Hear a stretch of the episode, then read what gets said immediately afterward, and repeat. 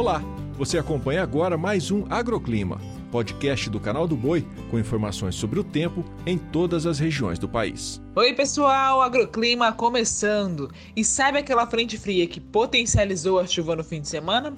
Pois é, já começa a se afastar em direção ao oceano, o que acaba por diminuir a intensidade da chuva entre o leste catarinense e também paranaense, além, é claro, do sudeste.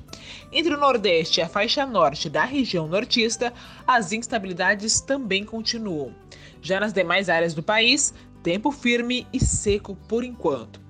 Para os próximos dias, pouca coisa deve mudar, isso porque tem mais previsão de chuva para Rio Grande do Sul e Santa Catarina, só que de forma irregular e sem acumulados expressivos.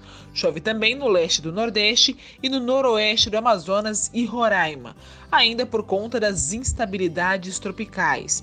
Já no centro-oeste, a seca continua, assim como também em boa parte da região sudeste e no Mato Piba. E agora vamos conferir as máximas desta segunda? Apenas 18 graus em Pelotas.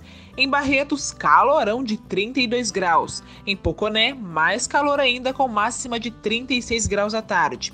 Em Itaituba, a temperatura pode chegar aos 35 e em Serrinha, máxima prevista de 26 graus. O agroclima pode ser acompanhado também na programação do Canal do Boi e em nosso portal, o sba1.com. Até a próxima!